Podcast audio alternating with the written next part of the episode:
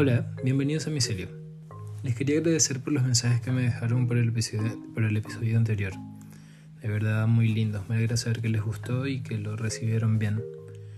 Eh, seguramente no siempre va a ser así, así que bueno, ya me odiarán con tiempo.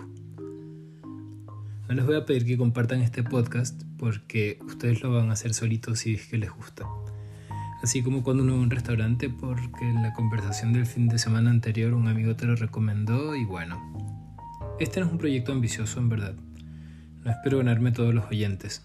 Como comenté en la intro anterior, la idea es compartirles experiencias a través de conversaciones. Si quieres enterarte cuando suba episodios nuevos, puedes seguir el Instagram del podcast, arroba podcast, y activar las notificaciones. Prometo no voy a hacer spam con publicaciones que no corresponden a esto. Hoy quiero hacer una mención de agradecimiento a Titi, Ana Cristina, que fue la diseñadora que me regaló esta hermosa portada que tenemos. Me vas a decir que no te gusta, ¿eh? Está buena, ¿no? Eh, bueno, capaz está mal que lo diga yo mismo porque es mi podcast, pero sorry, not sorry, me encanta. A Titi la puedes encontrar en Instagram con arroba acrismd. Eso sería A-C-R-I SMD. También quiero agradecer a Esteban Meneses, o a Trione, que es el creador de las melodías que escuchan en, las intros, mid y salidas. Se las pongo de nuevo y usen audífonos para que las aprecien. De verdad están buenísimas. Eh, ¿Estás listo? Ya, va.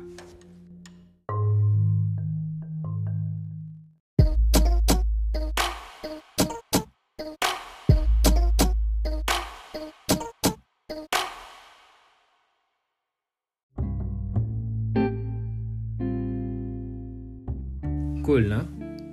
Esteban es productor musical y tiene un sello que se llama Alquimia. Sí, sí, Esteban ama las teorías conspirativas. Lo tendremos acá conversando con nosotros más temprano que tarde. Pueden encontrar al Triona en Spotify y Apple Music. Dejaré los links en la descripción de todas maneras. Hablando de gratitud, les comento que he estado con un estado de ánimo bastante extraño últimamente.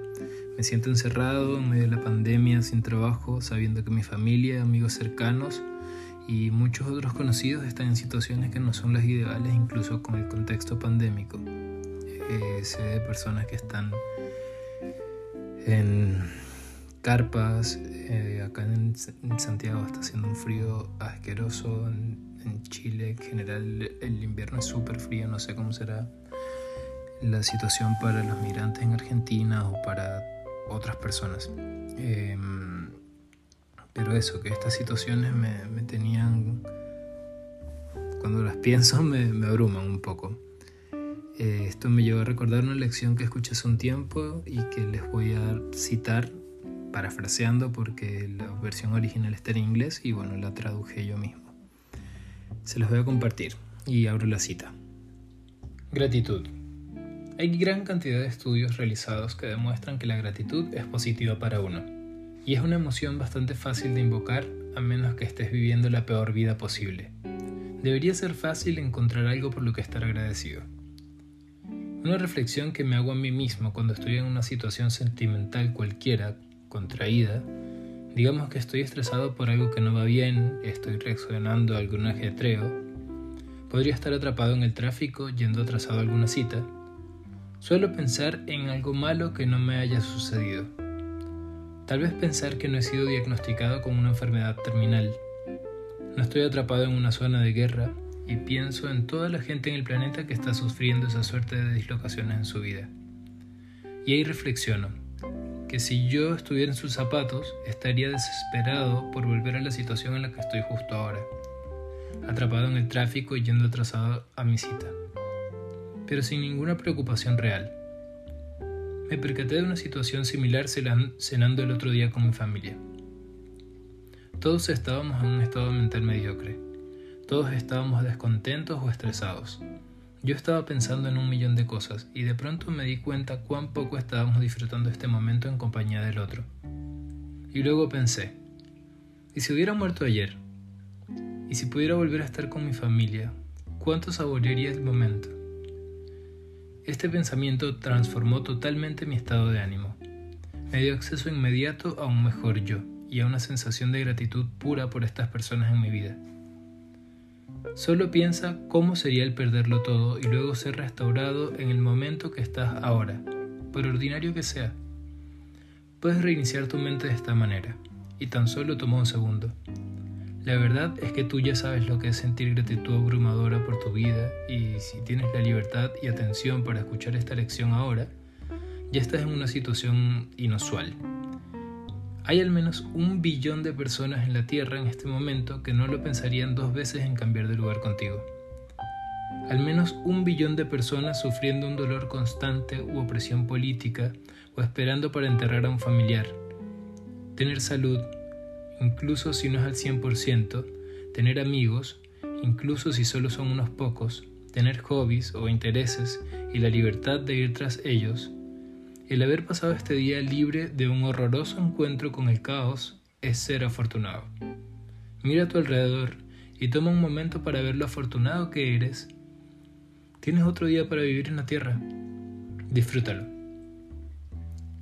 Y cierro la cita. Espero que no hayan llorado.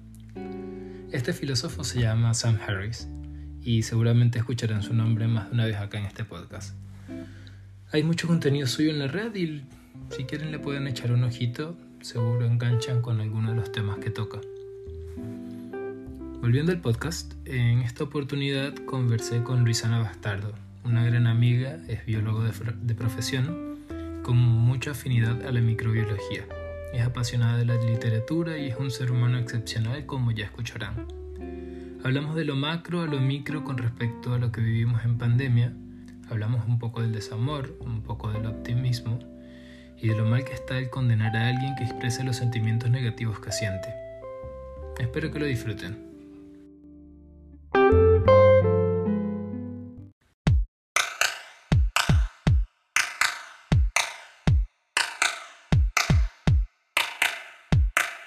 Evita inconvenientes legales por no sé qué. Ya, grabando. Bienvenida, Lu. Gracias por venir, por, bueno, no viniste. Gracias por atenderme la llamada. Este, ¿cómo estás? ¿Cómo Muy bien, gracias por invitarme. Es que mira, en estos tiempos de cuarentena hace falta hablar con los amigos. Ya que no te puedo ver, pues hablar hace bien. Hablar, sí. Sí, en verdad a mí me calma a veces estoy como, no sé, me entra como una locura, tengo una montaña rusa de pensamientos y, como de sentimientos sobre todo como muy heavy. A veces estoy como en la mañana como contento, me levanto, hago ejercicio y tal, después en la tarde llego y me cruzo un pensamiento como loco por la cabeza y me pongo a llorar o escucho una canción y me deprimo o escucho otra canción y me pongo a bailar Sí, no, y es que, porque tú no sales. Yo estoy, yo, estoy saliendo, bueno, hace 15, hasta hace 15 días estaba saliendo todos los días a trabajar. Ahora estoy una semana en la casa, una semana presencial en el trabajo, pero igual salgo. Entonces, lo que estoy, digamos, encerrada como tal, son cinco días a la semana nada más, porque trabajo sábado y domingo presencial. Entonces, digamos que esa semana es como más para descansar. No me da tiempo entrar en esa ansiedad de la que todos hablan, porque no he estado tantos días este, encerrada, saliendo solamente al súper o a algo y, y, de nuevo en casa encerrada total. O sea, no sé si, si de repente me, me da ansiedad o no. Yo soy súper hogareña, por así decirlo. Me gusta estar en la casa me gusta mucho, pero no sé cómo, cómo me iría si estuviera, no sé, un mes encerrada así sin poder salir ni nada.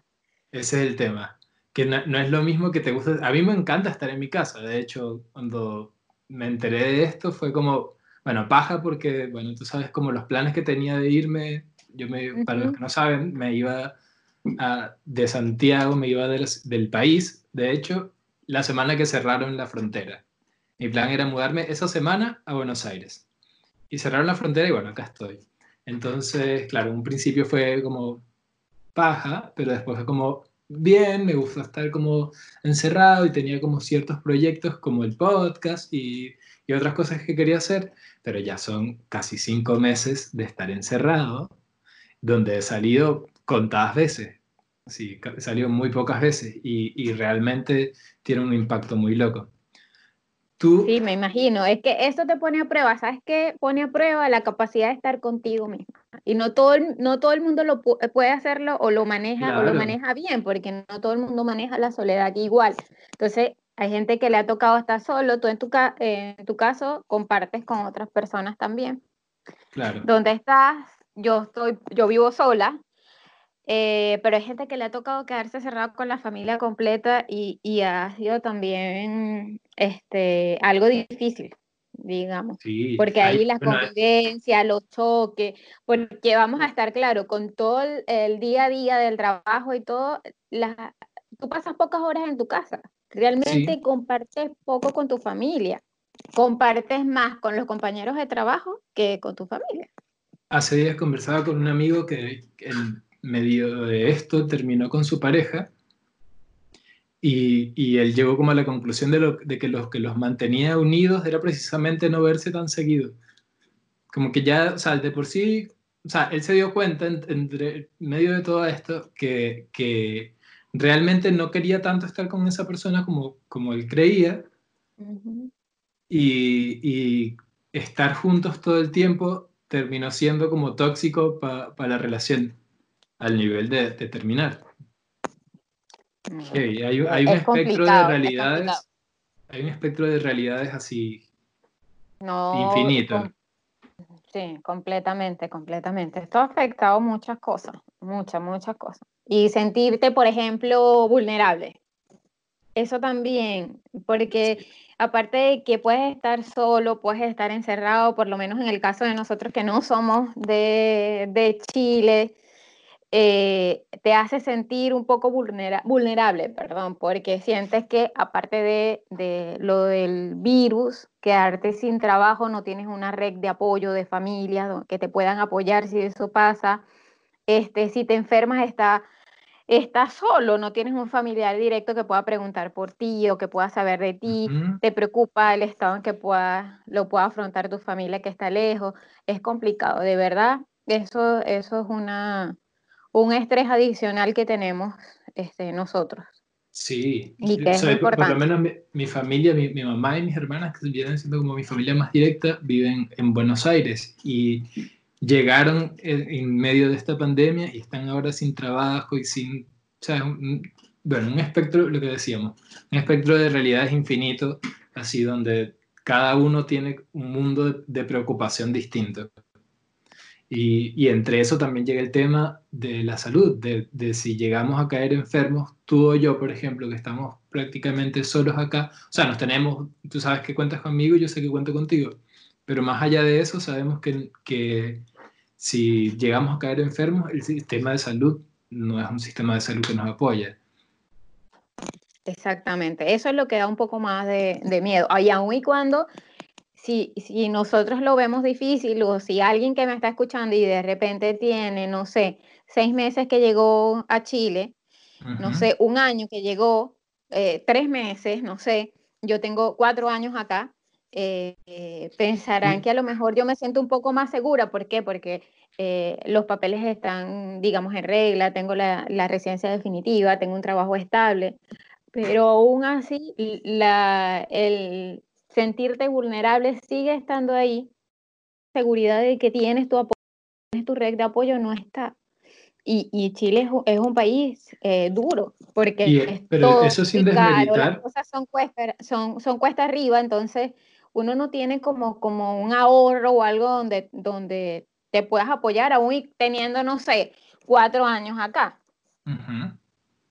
Sí, pero igual no, no hay que, no sé, como desmeritar el, desmeritar no sé si es la palabra, pero desacreditar la, la, posición de un recién llegado que más allá de que, de que, lo vea uno como estable y tal, yo recuerdo mi posición de recién llegado, tuve que ir al médico y, y es un dineral, es un dineral, si tú no estás en, en el sistema, como inserto en el sistema de salud, son 60 mil pesos, que son casi 80 dólares creo, por, por una consulta, ¿sabes?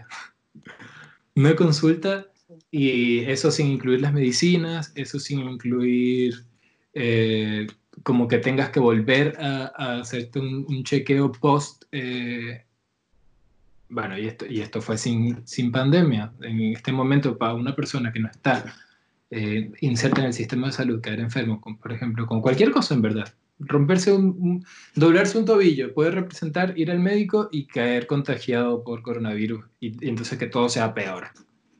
Sí, totalmente totalmente, por eso te digo que, que, estas personas que están, digamos, eh, llegando, les ha, les ha, tocado difícil, porque están encontrando un país que está eh, paralizado, entre comillas, porque están cerradas muchas cosas, las empresas están a media, no están contratando.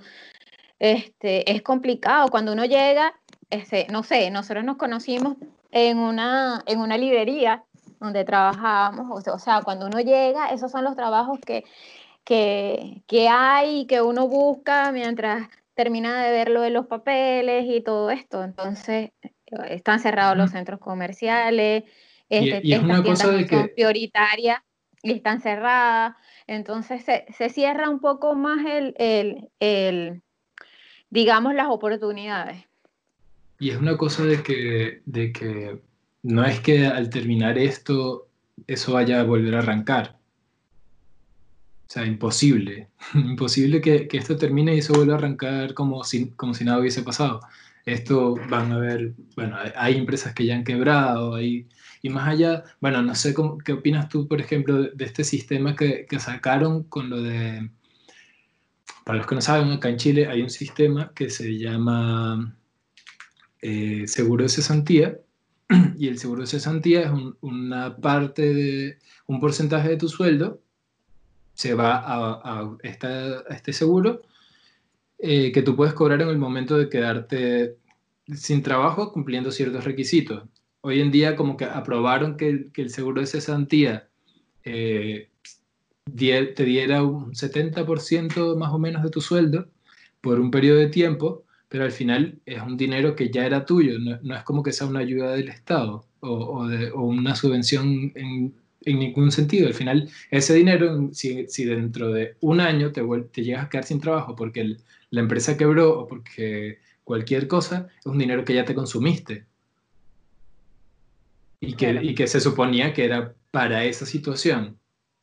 Entonces, claro, yo entiendo que, que la idea es como, como tratar de mantener como a todos más o menos a flote, pero me pareció pésimo, me pareció pésima esa solución.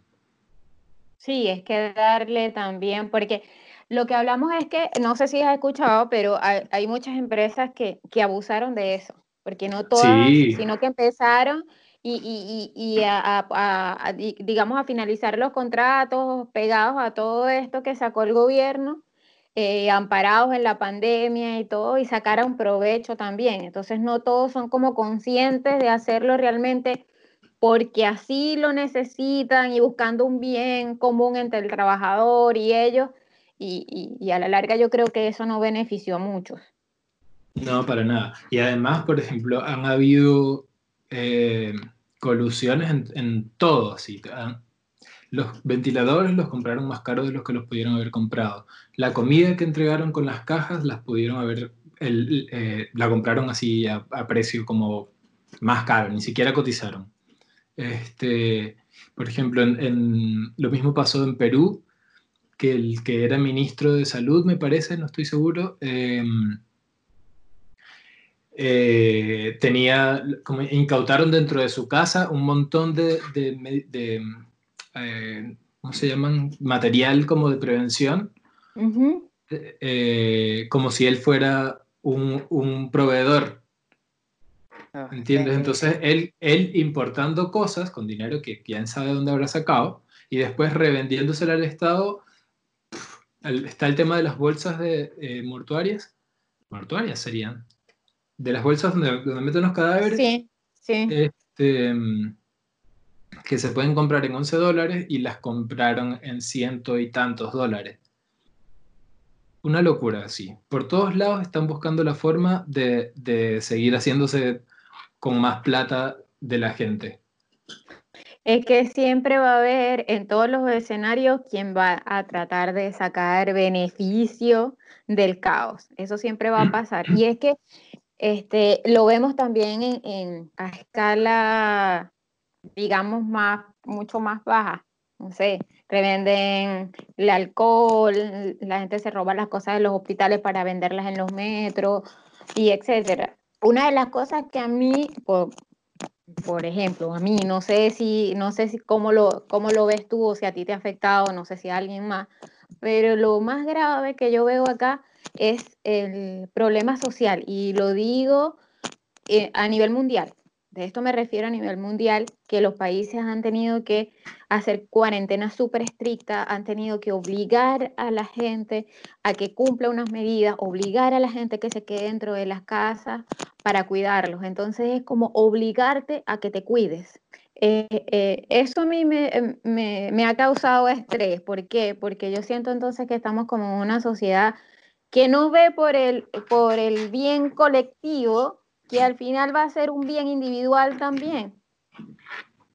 Entonces, este, eso, eso a mí me, me, ha afectado, porque yo digo, tú te cuidas, pero estás cuidando al otro también, y indirectamente también, también te estás cuidando tú, porque estás colapsando menos el sistema de salud, estás haciendo que eh, los contagios disminuyan, que el comercio abra pronto, que el país arranque pronto, todo eso que va a ir en beneficio de todos y también en un beneficio individual. Entonces yo creo que acá obligar a la gente, eso es una de las cosas que a mí más me ha afectado. Hay países que ni siquiera implementaron una cuarentena.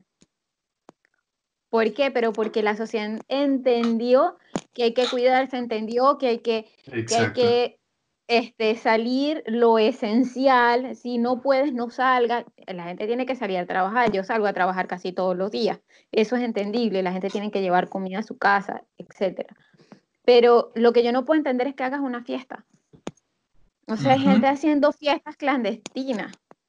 En, las en todos lados, en todos lados. Es terrible y es en todos lados, porque tú ves en Estados Unidos un desastre.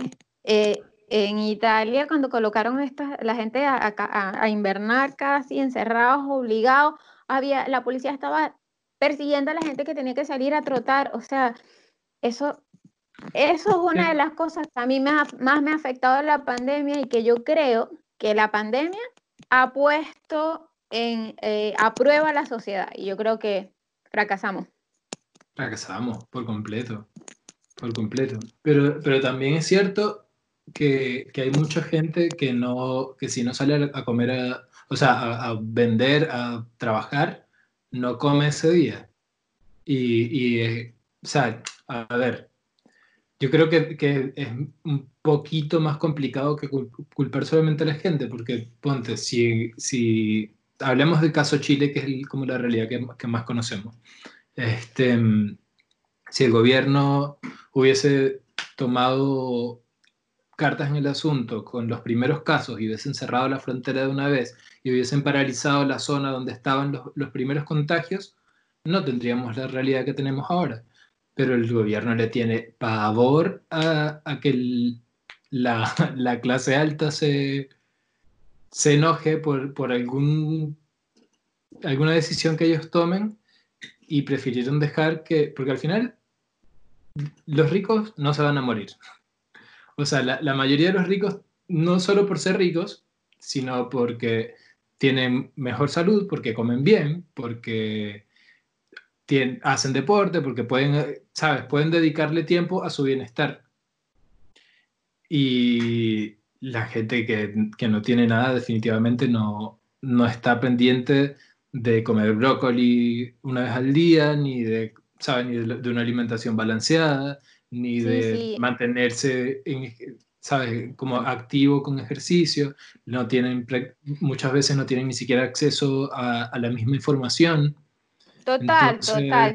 Yo, yo, yo, entiendo tu punto y lo comparto. O sea, yo sé que hay gente que tiene que salir por necesidad, porque tiene hijos en casa, porque vive el día a día, de lo que no sé, de lo que venden en una feria, eh, de, lo que fue, pero, pero, pero lo que yo cuando, cuando te hablo de que nos puso a prueba como sociedad es que este, hay gente que sale porque quiere, porque piensa que es mentira, porque está aburrido. Ah, o sea, yo estoy cansada de leer en las redes sociales gente que sé que puede estar en casa sin ningún problema, que tiene home office y, y sale porque se siente aburrido.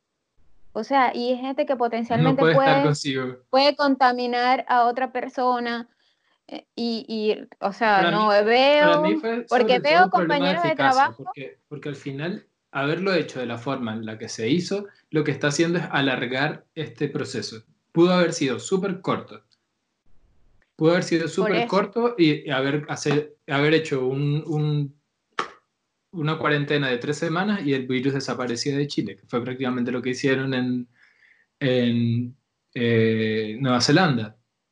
Todo el mundo se encerró en su casa tres semanas, tranquilos, y acabaron, acabaron de una vez con, con, el virus. Volvió porque llegaron personas nuevamente infectadas y bla, bla, bla, pero habían erradicado el virus en tres semanas. Pero claro, estamos hablando de dos países totalmente diferentes. Por supuesto. Porque en un país en donde hay, donde hay pobreza, es muy difícil cerrar a una persona tres semanas en su casa si no tienes que comer. Porque entonces o te mueres de coronavirus o te mueres de hambre. A eso iba se pudo haber, se pudo haber eh, desde un principio cerrado las comunas donde había casos que no eran las comunas pobres, porque al final, ¿quiénes, ¿quiénes trajeron el, el virus? Personas que podían viajar. ¿Quiénes pueden viajar? Personas que clase media alta. Tú y yo tenemos que perfectamente cuatro, años, tú tienes un trabajo mucho mejor que el mío. Tú tienes un trabajo mucho mejor que cualquiera de los que he tenido yo y no te puedes quedar en casa tres semanas porque, porque no te da. No puedo y, de, y, de, y de ti para abajo es la, es la mayoría de las personas. Y los que se quedaron en casa no se quedaron en casa.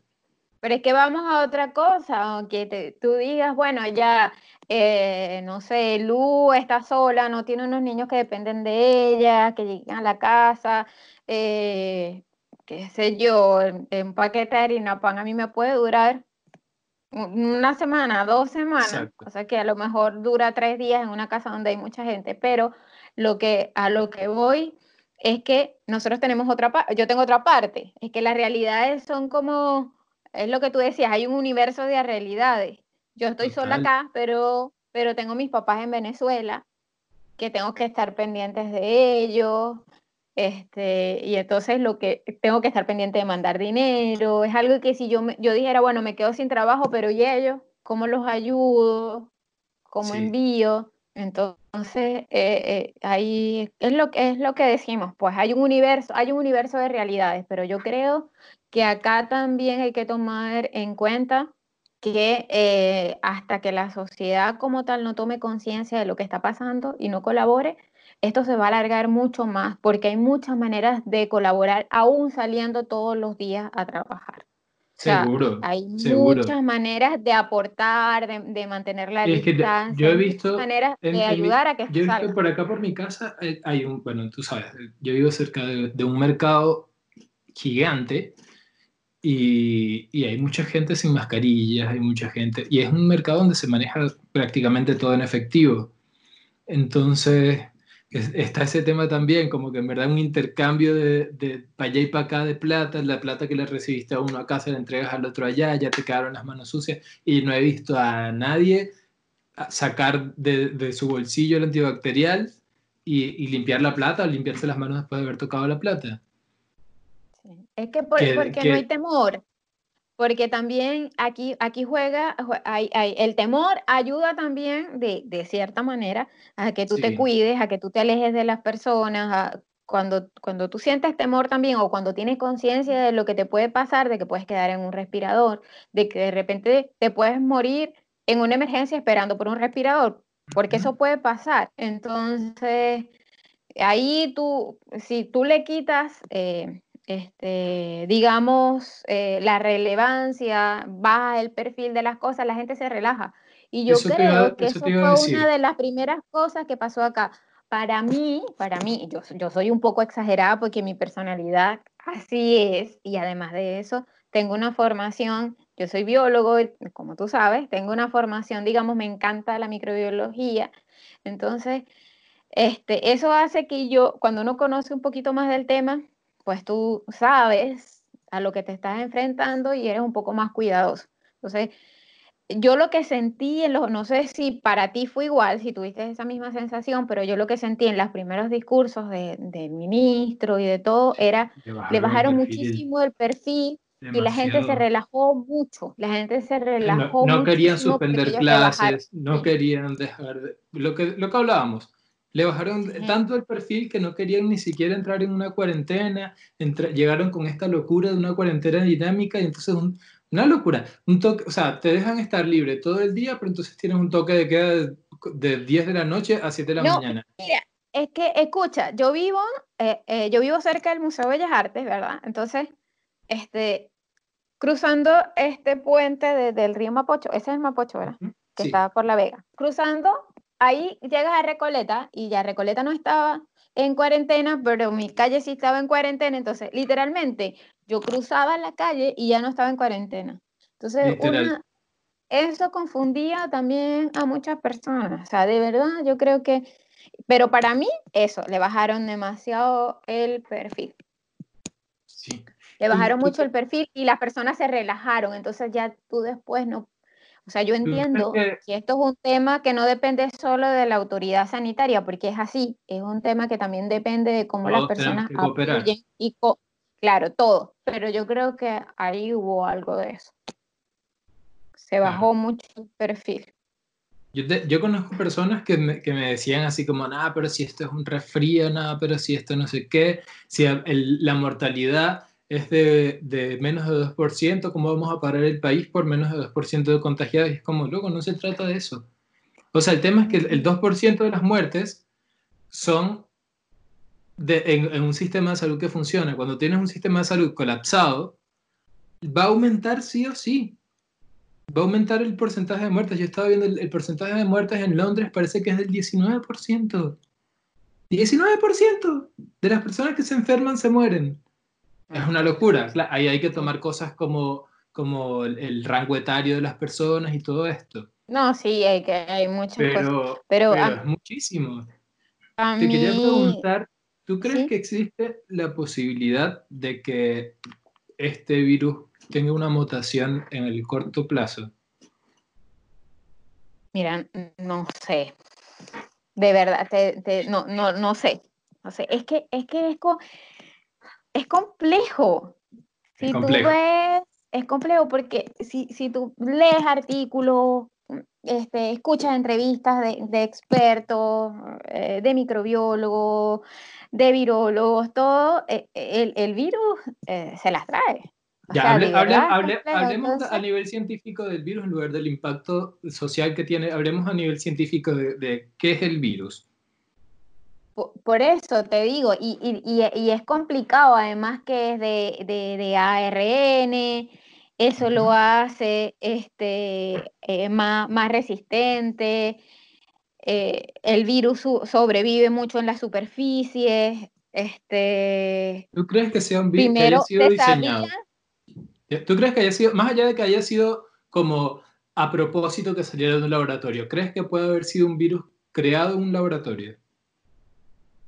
Sí, sí creo que puede ser un virus que crearon a partir de, porque, porque esta, eh, este, este virus tuvo un brote, no sé si fue en el 2002 o algo, que hubo un brote en China de este virus, en el mismo pueblo donde, donde, donde se produjo por primera vez. Mismo, el mismo, la misma cepa no sé, hay, tres cepas, pero, pero hubo un brote en el 2002, yo creo que no fue la misma cepa, creo que hay tres, hay tres variedades de este, de este virus, hay tres, pero lo que te digo es que yo creo, no sé, aquí en, mi ignorancia, que puede ser que lo, que lo modificaron en un laboratorio.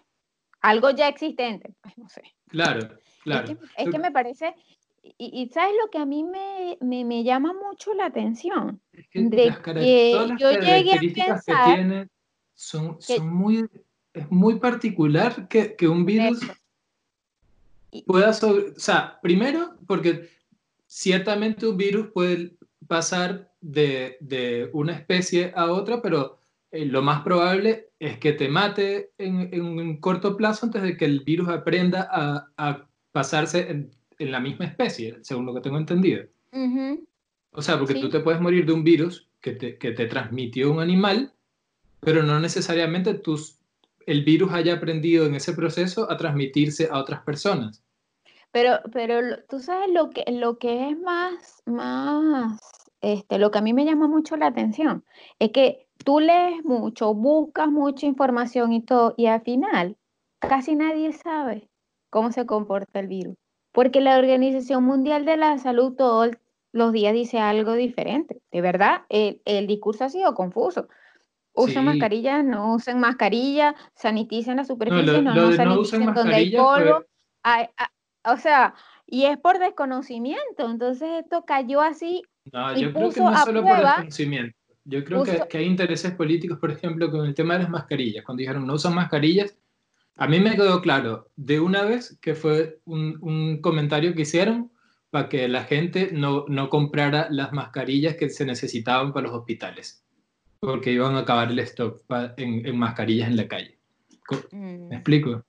Sí. Para mí eso fue así, porque, porque es ilógico que te manden a, usar, eh, o sea, que, que, si es un virus que, que te entra por la nariz o, o por las mucosas, digamos, que, te, que, no te digan que uses mascarilla. Igual es muy raro, por ejemplo, que tampoco, que sea muy bajo el contagio en, al aire libre en lugar, o sea, no sé, es como abismal el porcentaje de contagio que puedes tener eh, hablando con una persona al aire libre por una hora que encerrado con una persona por, una hora. ¿Me explico? No sé, creo que lo estoy diciendo todo mal. No, no, no, pero lo que, a, lo que, a lo que yo voy es que este virus también puso a prueba, digamos, como, como la organización científica de los países también. Y, que salió a relucir también que los científicos a nivel mundial tienen el menor aporte económico, la menor ayuda, todo en investigación siempre, siempre los que nos hemos ido por esa, los que nos apasionamos por esa rama y los que queremos hacer investigación y todo, siempre los recursos son limitados. Siempre. Siempre los gobiernos para, para investigación es poco es poco lo que, lo que, lo que dan. Yo no ah, sé si tú llegaste a ver los memes de esto comparando, no, no, no, comparando lo que gana un futbolista con ah, lo que le pueden dar una universidad para investigación, o sea, ¿entiendes? Eh, eh, y, es así. Una locura. Bueno, ahí entre, ese tema entra el escándalo de, de Jeffrey Epstein, que, que cuando se vio como amenazado eh, su, su, como su fama pública, eh, empezó a financiar proyectos de universidades como prestigiosas, como de Harvard y, tal, como para bajar el perfil a su, a su metida eh, sí, sí. No, no, es que, es que te digo que... porque, donde el, el, recurso es tan limitado y, y, las, nadie sabe tanto la, la, importancia de la ciencia como un científico. Mm. los demás vivimos, o sea, la ignorancia es una bendición, la verdad. Los que no sabemos de eso, estamos como, bueno, no, no sabemos que existe. Pero cuando tú estás consciente de que hay un peligro, como por ejemplo lo que te comentaba antes que empezáramos a grabar de, de mm, Eric Weinstein, que, que descubrió que lo de estos telo, telo cosas. El... Los telómeros. Los telómeros. ah, ya, ya se me, eso. Ya se, me, ya se me la lengua también. Sí, los telómeros. Bueno, el, el, loco hizo este descubrimiento de que los ratones que se estaban utilizando en los laboratorios tenían tel, telómeros más largos que lo que tiene un ratón silvestre, lo que afecta al, al, a las pruebas de laboratorio que se hacen de, de medicinas. O sea, todas las, las, medicinas que se han probado en esos ratones pueden estar eh, causando un resultado erróneo o, negativo a largo plazo en humanos porque se están probando en, una especie alterada genéticamente. Entonces, coño, o sea, sabes, como darte cuenta de eso y hacerlo público y que no se te escuche, porque al loco no lo escucharon, de hecho lo silenciaron así a morir, el paper se tardaron demasiado en publicárselo y después otra persona publicó el, el mismo estudio es que, y, es que igual tú ves que todo se convierte también en negocio. Ya es, no sé si has escuchado, pero hay gente que dice que ya la vacuna para el coronavirus está lista. Es probable. Entonces ahí entra. por eso. No, no, imagina. O sea, es que todo, todo al final es, es dinero. Sí, todo siempre se convierte. El, único lado malo que yo le veo a la ciencia es que, que está parcializada por, por, la clase política. Porque finalmente la clase política es la que te dice, o sea, la clase política, no, no digamos los políticos como tal, sino la clase que, que tiene el, el, poder de decidir que las cosas pasen o no, como la industria farmacéutica. Exactamente. Eso debe decir porque son los que invierten, pero ven acá, porque también son los que invierten eh, los millones en las investigaciones, en perfeccionar, y etcétera. Ya después lo patentan y es de ellos. Exacto. Y después tienes que estar pagando cualquier plata por años. Bueno, que, que igual es una forma de, de, financiar más investigación, pero el mismo tema de que el, los gobiernos y, las otras industrias no invierten lo suficiente en eso. A mí me parece súper extraño que, por ejemplo, Tesla esté avanzando tanto siendo, siendo privada. Es como, wow, de verdad que Elon Musk la hace con los negocios, porque es raro que, que un científico tenga tanto éxito en algo. Por ejemplo, cuando, cuando el Tesla original quería, eh, estaba con el tema de, de la electricidad, su, su proyecto no era generar eh, corriente alterna y cobrarla, sino generar corriente continua y, y que fuera gratis para todo el mundo. Mm. Pero siempre, siempre todas esas cosas se van bien. por eso es que siempre llega... Por los que, por los que financian el proyecto. Por los intereses económicos, por si conviene o no y todo, y etcétera, etcétera. Y es así. ¿Tú, sabes que, que, no sé, no sé qué, qué aprendizaje nos va a dejar todo esto, la pandemia, todo esto que estamos viviendo que, que, que a nivel mundial, pues ya, ya algunos países han salido, ya están como comenzando de nuevo, pero ¿qué crees tú, por ejemplo, a Kevin? ¿Qué crees tú que te deje la pandemia o todo esto? ¿Crees mm, que te deje algo? Va a dejar, todo deja algo malo y deja algo bueno, pero enfoquémonos en, en, en, qué crees tú que te deje como, como de, de experiencia o de algo bueno. Sí, positivo, pues. No, positivo. positivo ya, ya lo veo, ya lo estoy viendo y es que he tenido muchísimo tiempo para indagar en temas que me gustan mucho para, para, aprender, para hacer cursos, para leer. A mí me gusta mucho ver conversaciones de, de personas como sesudas, porque para mí es mucho más fácil aprender escuchando dos puntos de vista que se encuentran que, que afrontándome a un concepto de lleno, porque cuando te, te, afrontas como de, de lleno a, a, un concepto, como que terminas teniendo que asimilarlo de esa forma que, y ya, y es, al menos a mí, eh, no se me inculcó un pensamiento crítico desde que era niño. Es algo que, que, yo me he dado cuenta que tenía que desarrollar ahora de adulto. Entonces, sí, sí, yo creo que, que lo más positivo va a ser eso. Eso y bueno, he aprendido a hacer pan, creo que las clásicas. He, he buscado como recetas, cocinado bastante. Este, me, me, doy cuenta que me gusta estar conmigo y me doy cuenta que podría hacerlo, podría estar en cualquier lugar sintiéndome bien. Me he dado cuenta que, que realmente tú que, que, vives a 15 minutos de mí, estás tan lejos como mi abuela que vive en Venezuela o como un, mi prima que vive en España, si, si en verdad uno se, se pone como como que en verdad puedes hablar con ellos, puedes, puedes sentirte acompañado teniendo esas personas que, que, normalmente no contactas porque, bueno, estás lejos, porque tenemos como vidas tan distintas y tal, y, y, me he puesto al día con mucha gente que tenía tiempo sin, sin conversar. También hay un, un, aspecto como muy introspectivo para mí dentro de todo esto, Y es que, bueno, yo, yo tenía como mucho tiempo en una vida, digamos, vida loca, saliendo a rumbear muy seguido, saliendo como nunca quería estar en casa últimamente porque tenía un tema de que no me gustaba y tal. Y sí, he, aprendido mucho más como a quedarme quieto, a estar conmigo y a, bueno, la meditación le he metido muchísimo, muchísimo, muchísimo. Este, y eso, me gusta mucho aprender de, de la naturaleza humana y estoy en eso. Qué bueno, eso, me gusta. ¿eh?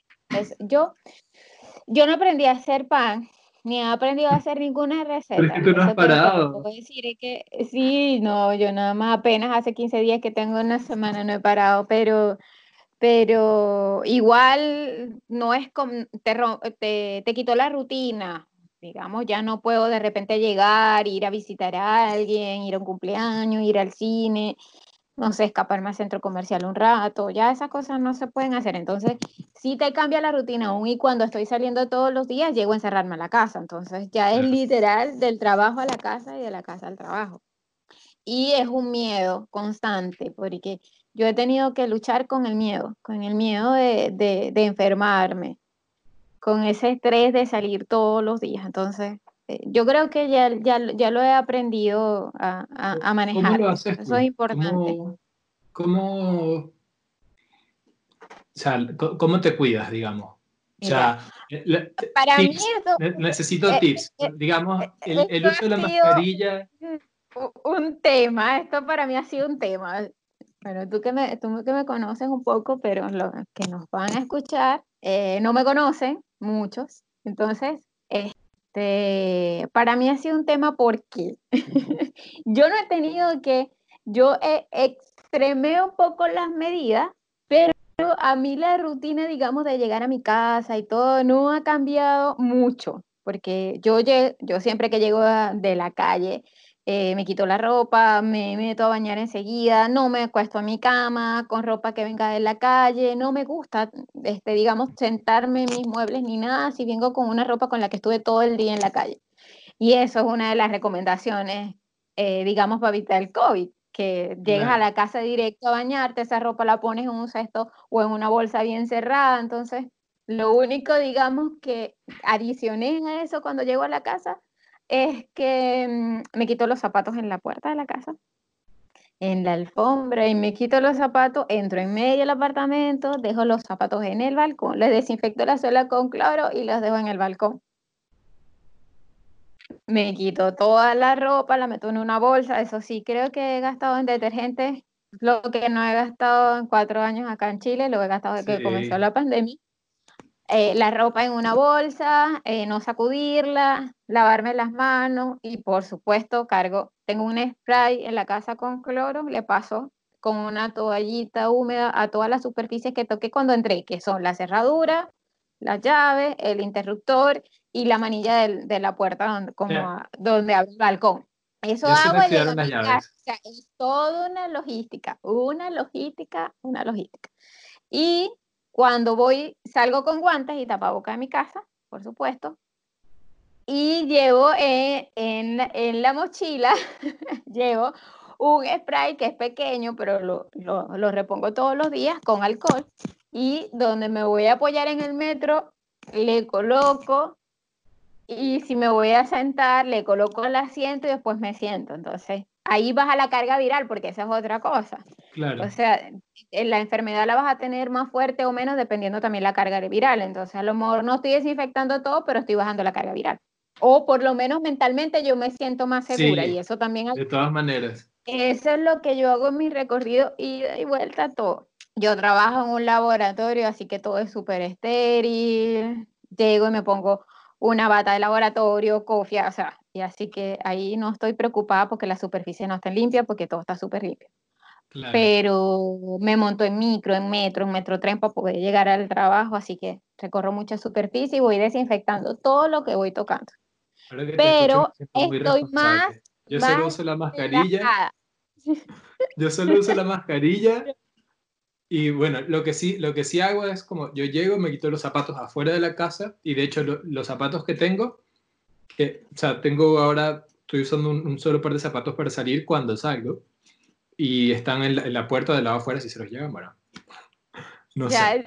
Pero, no, es que yo, esos zapatos no, entran a la casa. Hay muchos zapatos afuera, en, en las puertas de los apartamentos. Qué divertido. O sea, en serio, yo lo tengo del balcón, pero hay mucha gente que los deja afuera. pero lo que te digo es que una de las cosas que yo he aprendido a manejar con la pandemia es miedo. Porque eh, que yo, o sea, es que tú, sabes, tú sabes a lo que te estás enfrentando. eso es lo, que, hablábamos hace rato de, la ignorancia. yo que por lo menos no estoy tan consciente.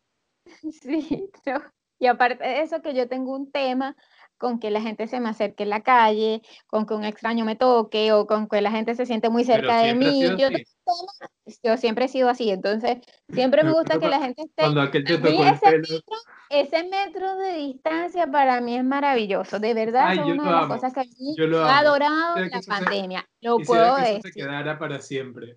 A mí me han enviado cualquier cantidad de memes referentes a eso, que hay gente, hay dos tipos de personas, los que están locos de abrazar a la gente y los que no quieren que los toquen más. Yo estoy en los que no quieren que la toquen más. Entonces, yo quisiera que no volviera el de mano, ni porque, porque si antes yo no quería que la gente se me acercara mucho, imagínate ahora, o sea, ahora yo ando viendo dónde puso las manos, a ver si se me acerca, la gente se va acercando y yo voy retrocediendo. Entonces, de verdad, y he aprendido a relajarme un poco porque andaba, los primeros tiempos andaba demasiado estresada, así como que, que no me hablen, no me toquen, o sea, aléjate, una cosa impresionante. He aprendido como, como a manejar un poco eso, pero igual no quiero que la gente me toque. O sea, a mí me pareció esto de que dejen un no asiento por el medio, dejen un asiento en el medio y el otro se sienta allá, yo estoy feliz. Es una cosa que lo, lo debo reconocer pero... igual, tampoco es que acá por lo menos se, se, respete mucho la distancia social en la calle, al menos por, por mi zona la gente no está, pero... No, se respeta mucho. No, pero eh, otra, una de las cosas también es que he aprendido que a valorar más las cosas. O sea, aquí tú ves que esto esto puede, esto puede tocar a cualquier persona. Nadie, nadie, nadie está exento de que le pase algo o de, que, de enfermarse con coronavirus, de agravarse, de morir, nadie. Yo creo que en este punto todos somos vulnerables, porque se han enfermado ministros y etcétera. Este, todos somos vulnerables.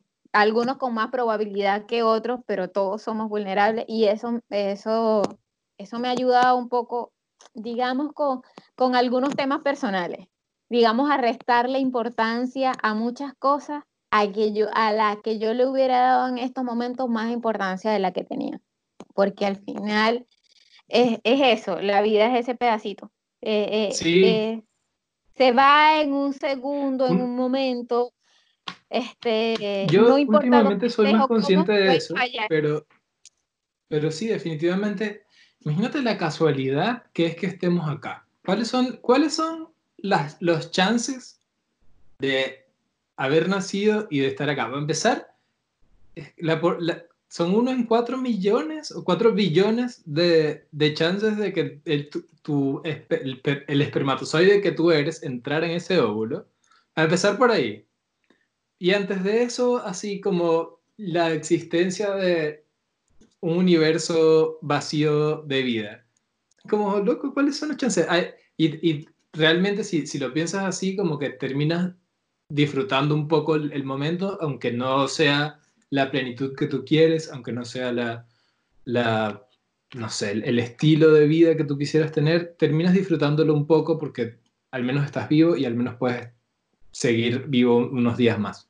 Sí, es que eso y, y, y, apreciar, apreciar lo, lo que tienes. Este, por ejemplo, eh, yo estaba, eh, esperemos que esto no, donde lo vayas a compartir, por favor, no, no datos para que no, no escuche mi jefa. no, pero yo, yo, yo, estaba en, en, en, en uno de los puntos en que no apreciaba el trabajo que tenía, ¿sabes? O sea, estaba así como que no me sentía afortunada de tenerlo, realmente te lo digo así, por, por muchas cosas. Y en estos momentos, todo esto que ha pasado, yo digo, bueno, fue, fui soy afortunada, pues porque tengo algo seguro, donde tanta gente se quedó sin trabajo, donde muchas empresas eh, eh, se valieron de todo esto para dar fin a contratos, para suspender contratos y todo. Yo no caí entre ese grupo, no me bajaron el sueldo tampoco. Entonces, este, digamos que la pandemia ayudó a que no tomara una decisión precipitada, a que no, no dejara las cosas. Entonces, eso me ayudó también a valorar un poquito lo que tengo, a decir, mira, Epa, está bien, puede ser que tú estés descontenta, puede ser que no es lo que tú quieres, pero eh, tienes ventajas sobre otras personas que no tienen nada. Entonces eso también como que me movió un poquito el piso. No es que no es que no, esté pensando en otra exacto, no es que no esté pensando en otras cosas ni nada, pero tú sabes lo que me hizo entender y, y hoy hoy este se lo, se lo comentaba un amigo eh, que ya yo yo siento que llegué como una etapa en donde ya yo creo que todo esto todo esto, digamos, laboral, en, utilizar mis estudios para, para, un trabajo, todo eso ya como que es una etapa, eh, como que ya yo quiero cerrar.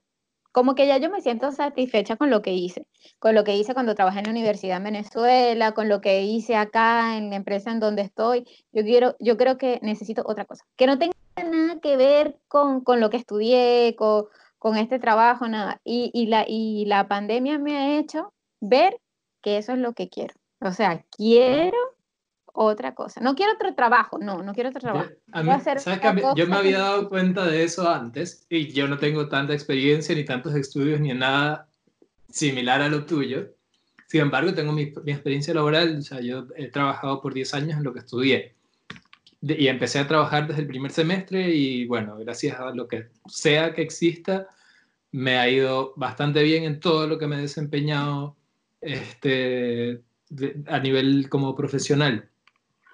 Este, pero me pasa eso, al menos yo desde que llegué a Chile me di cuenta que ya yo no quería seguir haciendo lo que, lo que venía haciendo y que quería un cambio y ¿sabes qué es la peor parte? Que lo quería tan profundamente y, y no sabía qué era lo que quería. No, yo sabía que, quería, que necesitaba un cambio en mi vida y sabía que pero no sabía ni cómo hacerlo, ni por dónde empezar, ni absolutamente nada. Y algo que sí me ha dado como esta situación es saber que me quiero enfocar en valerme por mí mismo, no quiero trabajar para más nadie. Quiero, quiero hacer lo que sea que, que no me haga ir de, de 8 a 10 de la noche a una oficina. ¿sabes? Sí, no, te, comprendo completamente. Ya, yo, yo siento que eh, que cerré ese ciclo, lo, lo cerré y, y, y, bueno, a lo mejor con todo esto, porque no sabemos cómo va a quedar el país, qué va a ser, todo, de repente los planes este, se van a, a posponer un poco, pero, pero ya tengo como un norte, ya sé, ya sé qué quiero, ya sé que no es el trabajo como tal, sino que soy yo, soy yo que ya no quiero, exacto, ya no quiero eso ya, ya no quiero más eh, eh, esa, ese estrés, ya no, no, no quiero. ¿Te gustaría ser profesora de nuevo o no? Mira, no. No. A mí, o sea, a mí me encanta, yo no soy, eh, o sea, a mí me encanta enseñar, todo ese tipo de cosas, pero lo haría eh, mm, eventualmente, digamos unas, unas horas en la universidad, así como que a veces, dos días a la semana, así como que porque me gusta, pero, pero dedicarme a eso otra vez no. Es que quiero, yo siento que falta algo, como que la vida como que estudiar y estudiar y estudiar para ejercer como profesional y todo, yo creo que ya yo que me se tapa. Creo que tengo otras cosas para dar que no, que no he, no he explotado y la pandemia me hizo tanto tiempo sola me hizo ver que no es el trabajo, no es la gente del trabajo, no es eso, es que ya yo no quiero. Yo como persona siento que ya eso no, no es lo que me hace feliz. No es lo que me I feel that. Sí, no es lo que me hace feliz y, y no. Y me di cuenta que, que estoy que estoy bien así como estoy. O sea, me, me refiero a, a, sola hablando de, de, Estado civil. sí. También. Sí, me di cuenta sí. que, que, que estoy Yo me- tranquila, yo que estoy tranquila. No, yo- no, no, no, no me, no me, no estoy diciendo que no quiero a nadie al lado, que no Exacto. puedo tener una pareja, sino que me pude dar cuenta que realmente no yo a disfruto de mi que es distinto. compañía. No, Es distinto, exacto, que si disfruto quieres- de mi que- compañía. Y que si bien estaría fino estar con alguien, no es como que tú necesites estar con alguien para estar tranquila. Exactamente. Eso, eso me pasa a mí, yo tengo, voy para tres años soltero, he salido con personas y tal, pero por, por el mismo tema de que con las personas que he salido no he sentido un clic como de, de, de compañero, Mm, no, no, ¿sabes? Prefiero dejarlo ahí y decir, ¿sabes? Pre- Prefiero estar solo, me quedo mejor tranqui solo y tranquilo que, que acompañado y con esa sensación de que no, de que no camina. Sí, y que, que al final te hace sentir como, no sé, que yo digo que cuando uno toma la decisión de estar con alguien es porque realmente quiere, no porque te sientas solo. O sea, sentirte solo No, no, es una excusa es- para incluir a alguien en tu vida y, y no, sentirte... no, porque no es justo solo. para ti ni es justo para la otra persona No. tampoco. Entonces, y, y uno siempre está abierto a, a- a tener una relación con alguien. Yo no digo que no, pero eh, me sirvió para saber que yo, yo estoy contenta con lo, con lo que tengo. O sea, yo estuve con alguien, no sé, hace unos meses atrás que tú conociste y todo, y se tuvo que ir de Chile y yo pensé, o sea, esas semanas antes que se fuera de Chile, yo decía, voy a volver a estar sola, o sea, yo pensaba que me iba a sentir lo peor del mundo, yo dije, nada, aquí se me vino el mundo abajo, porque cómo es posible que, que si ya me sentía tan bien, si yo decía, bueno, este puede ser que este, puede ser que es, pues sí, este, me gusta, me gusta cómo me siento, todo, de repente se va y todavía estoy esperando sentirme mal. O sea, se fue, no te puedo decir que no, sí me sentí mal. O sea, o sea, sí lloré cuando se fue, la típica despedida en el O sea, La, aeropuerto. la nostalgia y, y el saber que, que esa persona que se está yendo, quién sabe si la vas a volver a ver o no, y más en las condiciones. Eso, Pero, entonces, pero, si hubo un abrazo, una llorantina, una cosa, pero no te destruyó. No, después fueron pasando los días y los días, se perdió el contacto, yo dije, yo no voy a seguir perdiendo las energías aquí, eso sí lo hice, yo dije, no, o sea, no voy a estar invirtiendo tiempo en algo que yo sé que no, que no va para ningún lado, está en otro país, yo aquí, ¿qué es esto? O sea, no. O si hubiese no. querido, sí, sí, no, esto no, no va para ningún lado, mejor vamos a dejarlo así. Y yo dije, nada, sí me, ahora sí me voy a sentir mal. O sea, ahora sí es verdad que me voy a sentir mal y todavía estoy esperando, pero, pero es, eso es porque con todo esto, aparte que me, me hizo ver de que sí, puede ser que si quiera tener a alguien, es chévere tener una compañía y todo, también me hizo ver que yo estoy feliz y tranquila como estoy también. Entonces, yo creo que es una de las primeras relaciones que termino tan madura, así como que cero drama, chévere, chao, lloramos en el aeropuerto, estoy lloramos en el aeropuerto, él lloró, yo lloré, chao, chévere, y ya, o sea, Chao todo chao. así, bien. Ya, nos vemos la historia en el Instagram y listo.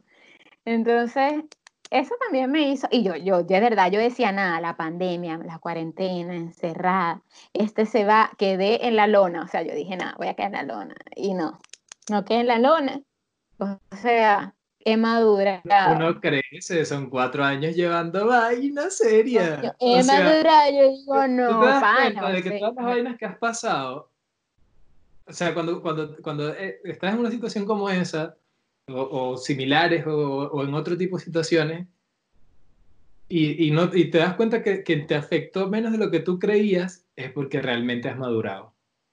sí, Ah, has crecido. Has Y- y- crecido. y- eh, Y no tiene nada que ver con que tú digas no, que no querías a la persona o que no, No. querías que se quedara ni nada, no, no tiene nada que ver con eso. O sea, sí, sí, la quería, sí quería que se quedara Es y como, todo, es como pero esa no frase que salió hace poco como para pa, pa paliarla de, ay, sin ti no puedo vivir. Y era la de como, "Mm, me gustaría que estés en mi vida, pero si te vas, voy a estar bien igual.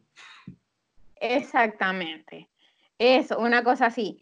O sea, chévere, yo, yo la pasé chévere, quería que se quedara, de verdad no quería que se fuera, pero se fue y, y, y te puedo decir que estoy tranquila, estoy feliz. Y es un tema de que, de que si, ponte, si tú le hubieses pedido que se quedara y se quedaba, y resultaba como que esa quedada le hacía infeliz o, a alguno de ustedes dos, iba a ser chimbo también. Sí, sí. Chimbo o peor no, yo creo que eh, exacto, ¿no? Y, y, y, el cariño, o sea, chévere, lo que vivimos y todo, quedó el, quedó el cariño y tal, pero mira, yo pensé que iba a quedar peor y no.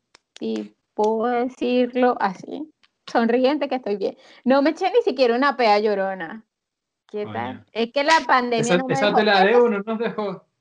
Yo, la, pandemia no, me dejó, no me dejó echarme mi pea, mi pea llorona, pues la que uno siempre se echa y ya después uno se seca las lágrimas el otro día y ya a comenzar de nuevo. tema, tema, tema, superado, pero bueno, la pandemia sus cosas. Ha hecho cosas buenas. Bueno, yo creo que, que hay que, hay que aprender a ver el lado positivo, porque esto ha sido tan esto ha sido duro, duro, duro para todos, para mucha gente, para todos, para, o sea, es un tema, es algo duro, ha puesto a prueba a muchas personas, pero yo creo que hay que aprender a, a ver el lado positivo de las cosas también, porque si no nos vamos a volver locos. O sea, sacarle un poco de humor y a ver el lado positivo, porque si no... Ayer escuchaba una entrevista con con Richard Dawkins, no sé si sabes quién es. No, no, sé. Es una eminencia en biología. Mm, ya está viejo. Y hablaba con Ricky Gervais, que es este loco, el de los Golden Globes, que se burla de todas las estrellas. Bueno, en fin, la cuestión es que el entrevistador les preguntaba a ellos si, si se consideraban personas eh, como positivas en, la vida, o sea, positivas no, eh, ¿cuál es la palabra?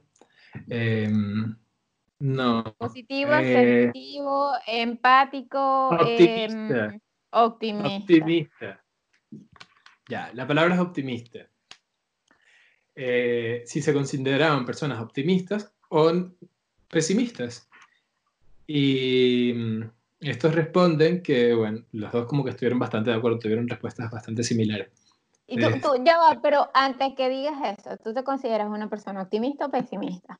O sea, ¿qué tienes de más? O sea, porque siempre, nunca vas a ser 100% yo soy, una cosa. Yo soy más pesimista que... que... Yo, también, ya te iba a decir eso, yo soy más pesimista que optimista, realmente sí. Pero, pero ellos dijeron algo muy cool, que fue que, que si vemos las cosas desde un punto de vista objetivo, hay que ser pesimista, porque es como, ¿verdad? Cualquier cosa puede salir mal en cualquier momento. Pero si, si, vives la vida pensando que, que, algo malo puede salir en cualquier momento, le quitas toda la diversión. Mm. Entonces, tampoco puedes vivir la vida como pensando que, que en cualquier momento va a estallar. Es que, es que, claro, es que los extremos no son buenos. Ninguno. Pero uno siempre, de acuerdo a su personalidad, uno siempre se inclina más hacia un lado y, y uno tiene que conocerse y saber para dónde más inclina. Y yo realmente sí, creo que soy un poco más pesimista que, que, que optimista. Y bueno, nada, ¿qué se le hace? Pero sí, en estos días también, pero que llegamos a limonada rica. No, sí, no, y sabes que hay gente que, hablando un poco de esto, de, de lo optimista y todo este tipo de cosas, no sé si te pasa, pero a veces la gente ha como condenado mucho lo, lo, lo de sentirse mal. O sea, pareciera que, que nunca te puedes sentir mal, y nunca te puedes sentir triste, nunca puedes llorar. O sea, y, no, llega un punto siempre tienes que, estar feliz, no, ven acá, no siempre vas a estar triste. Exacto. Hay un punto en, el que empiezan como a autoengañarse y, y es como esos libros de autoayuda donde te empiezan a decir, no, es que tú eres el que haces todo malo con tu cabeza. No, hay cosas que realmente son malas y te pasaron real, cosas realmente malas, pero el tema es no quedarse ahí. Claro, no te vas a quedar pegado con ese sentimiento, pero hay momentos en donde tú te, te sientes triste y, y es normal manifestar lo que te sientes. sobrepasado por la situación, porque creer que te la sabes todas es lo peor que puedes hacer. Sí, no, es terrible. Que puedes hacer es creer que te la sabes todas y que, y que vas a estar bien y que no, o sea, hay cosas porque e, ese tipo de actitud, siento yo, que, que no te ayuda a, afrontar las cosas que, que realmente tienes que cambiar. La otra vez tuve una discusión con un amiga que me decía que, que, la palabra cambio era muy fuerte y que uno no debería cambiar, no sé qué, que, que la palabra correcta es modificar. Y yo le decía, no, hay cosas que tienes que cambiar. Tú no le puedes decir a un violador que tiene que modificar su, su conducta y violar menos o, no violar por completo. O, no, tienes que cambiar esa conducta, punto. Sí, total. No, y, y además de eso, eh, por ejemplo, ahora que me pasó hace como tres días, cuatro días, no sé, ya no recuerdo, creo que fue, puede ser el jueves o el viernes, no recuerdo exactamente el día aquí. Estaba hablando, estaba chateando con un amigo y le hago el comentario de que me meto en el Instagram, estoy desayunando dentro del Instagram Tú sabes que a mí me encanta leer. En todo el Instagram, por supuesto, sigo muchas, muchas eh, páginas de estas de, lectura y club de lectura y etcétera, etcétera. Y em, veo que se murió un, un, escritor español que a mí me gusta mucho y que casualmente yo estaba leyendo un último libro de una tetralogía de él que me gusta muchísimo y estaba leyendo, estoy leyendo el último libro. Y cuando vi que falleció, falleció de cáncer, eh, Carlos Ruiz Zafón. Eh, realmente me, sentí triste, o sea, y te digo, se me salieron las lágrimas porque cuando tú lees algo, tú llegas a sentir cariño por el autor, porque es gente que, bueno, para mí, que, que, con sus historias te saca de un momento de estrés, te libera, porque para mí eso es la lectura. Entonces yo, lloré cuando se murió Robin Williams. O sea, yo le digo, ¿sabes qué? Estoy triste porque se murió un escritor español que a mí me encanta mucho cómo escribe, de verdad, me gusta mucho y, y me siento triste porque ya sé que no voy a leer más nada de él y justo estoy leyendo un libro de él y lo voy a parar porque siento que no, que no lo quiero terminar aún. Entonces me sale con que, no, por favor, no te quedes pegada en eso, ¿qué es eso? Hay gente que, eh, que lloró por Lady Di, que no sé qué. Y yo, pero ya va, o sea, te estoy diciendo que me siento triste. en este pero momento no, yo le digo, hacerlo. Y yo le digo, pero ven acá, él se merece que yo tenga un minuto de tristeza o unas lágrimas hacia él. ¿Por qué? Porque fue mi compañero en algún momento, me hizo reír, me hizo llorar, me sacó de, de, mi estrés con sus letras y sus líneas. Entonces, eso no quiere decir que yo me voy a quedar pegada ahí, pero era un sentimiento y la gente no quiere que tú sientas a veces. Si no es felicidad, no te quieren escuchar. No entiendo. Sí, qué raro eso. Es horrible. Oye, yo creo que podríamos dejar por acá el podcast hasta hoy. Okay. A todos mis invitados les pido que por favor nos dejen recomendada una pieza de arte. No tiene, tiene que, puede ser un libro, puede ser una pintura, puede ser una cuenta de Instagram de un artista, puede ser una, lo que sea, lo que tú quieras. Ok, gracias, que me encantó, me encantó compartir contigo, hablar, que habláramos. Yo sé que, que muchas de las personas que nos, que nos van a escuchar se sienten identificados con algunas de las cosas que hablamos acá. Y, y si no, son este bienvenidos a enviar el feedback y siempre estamos, somos, personas, somos personas dispuestas a cambiar nuestro modo de pensar con argumentos válidos. Para, para, eso, para eso estamos, generando... En un, continuo, en un continuo cambio. Yo por lo menos no soy la misma de hace cuatro años, jamás. Yo creía en Dios.